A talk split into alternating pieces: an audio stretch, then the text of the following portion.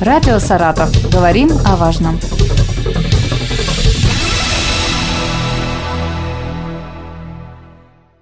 Здравствуйте, в студии Елена Тёмкина. Как выяснилось, 14 июня – это День блогера, и сегодня немножечко поразмышлять о том, профессия это или увлечение, или что это вообще такое, кто это блогер. Мы пригласили члена Союза журналистов, историка краеведа Сергея Уткина. Сергей, приветствую. Добрый день, Елена. Ну что, есть соображения по этому поводу, кто же такой блогер? А если говорить э, вот именно в таком контексте, я, наверное, сравню э, с той профессиональной журналистикой, в которой мне тоже приходилось в свое время сотрудничать э, и заниматься журналистикой профессионально.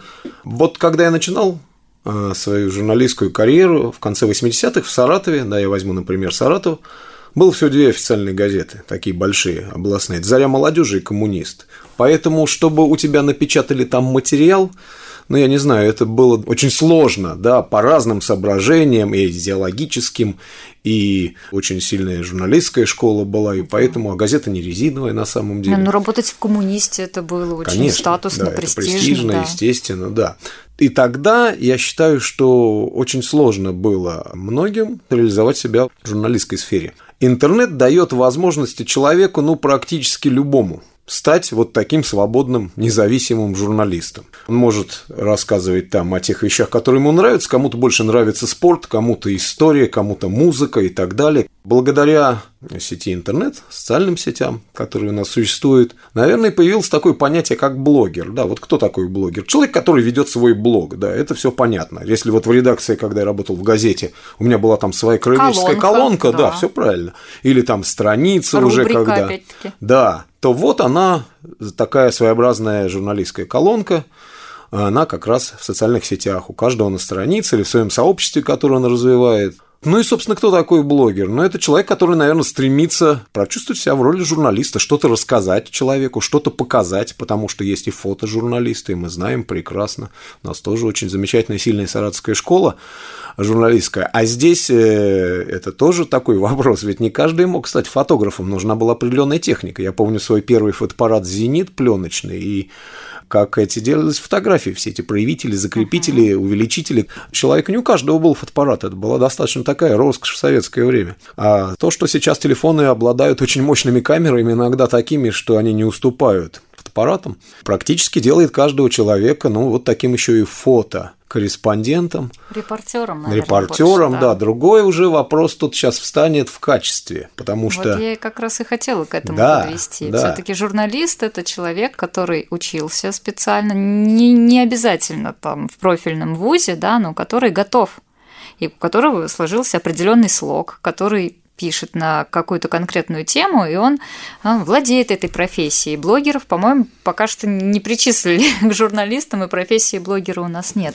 Ну, это да, так на самом деле, потому что на самом деле здесь все правильно. И филологический факультет нашего Саратовского университета готовил журналистские кадры, и школа молодого журналиста при тех же газетах. Я помню замечательного журналиста Владимира Михайловича Разина, который вел эту школу, и у которого я тоже начинал. И на самом деле журналистские кадры – это люди, которые профессионально ведут подготовку, которые обучаются, которые на практике потом постигают, ведь студентов посылают, кто-то выбирает телевизионное направление, кто-то… Стажируется. Да, стажируется, да. все правильно. Так вот, здесь как раз мы подходим к тому, что если каждый получает возможность э, что-то рассказывать, о чем-то писать, об уровне этого. Ведь э, раньше вот ту же газету мы находили в почтовом ящике, да, и утро начиналось вот именно у многих с э, новостей, которые они могли почерпнуть из вот прессы, которая вот э, приходила им по почте. Сейчас как бы любой человек может э, написать что-то в своем блоге, выдать какую-то информацию, но ты же не разорвешься, чтобы это прочитать, потому что если тот же коммунист или заря молодежи или какие-то журналы, которые выходили, да, я вот сразу вспоминаю там юный техник, моделист-конструктор, наука и жизнь. Это журналы, которые проходили качественную такую подготовку. Потом было такое понятие, как цензура, редактура.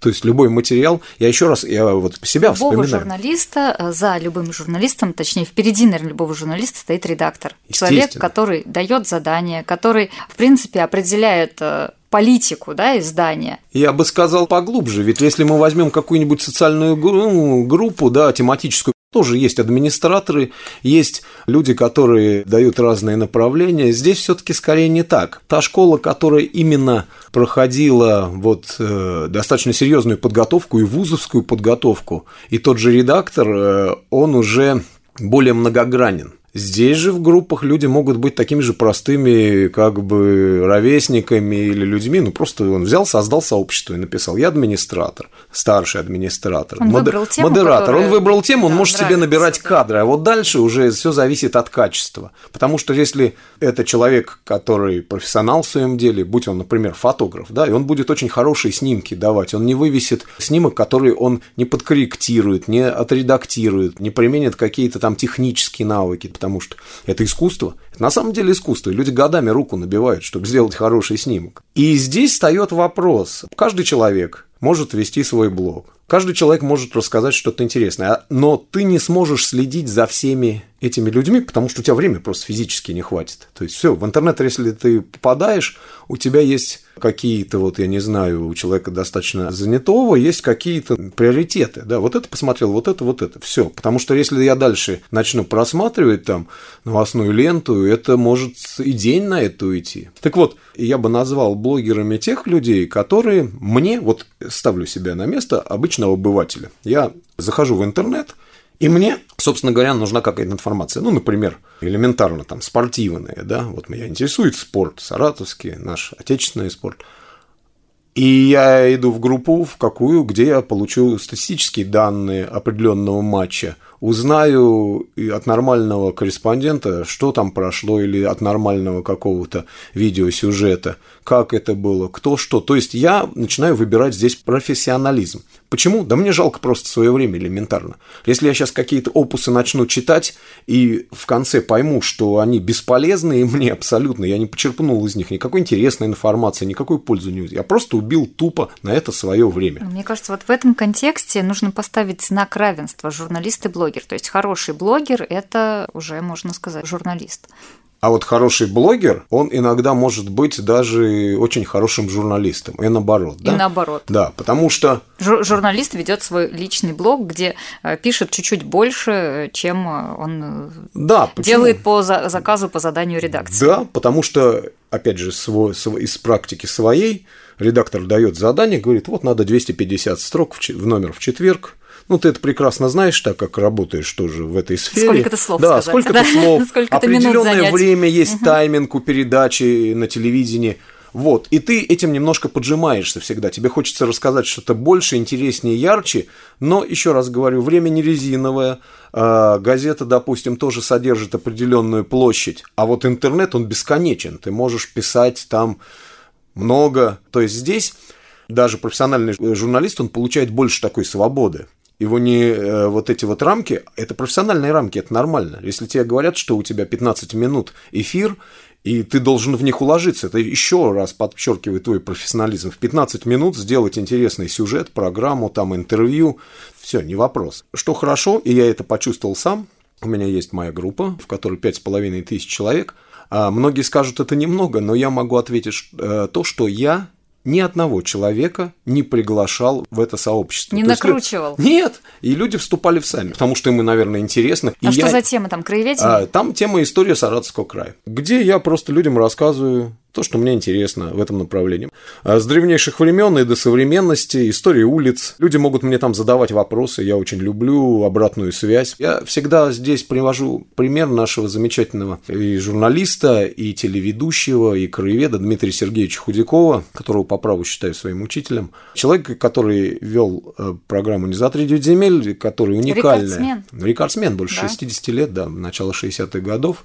Человек, который давал тебе возможность самому что-то дальше исследовать и продолжить. Вот о, Дмитрий Сергеевич показывал, допустим, какой-то объект, там, исторический памятник, архитектурное здание, монету, да, вот что связано там с историей Саратова, с историей России, и давал тебе возможность самому на этот вопрос ответить, поискать, покопаться в какой-то литературе. Сейчас очень э, хорошо даже, что сеть интернет дает возможность попасть вот в такие вот электронные библиотеки. Потому что, когда я был студентом в конце 80-х, начале 90-х годов, ты шел реально в библиотеку, а тех э, книг, которых не было, ты заказывал по межбиблиотечному обмену тебе присылали эту литературу, необходимую тебе для какой-то там работы.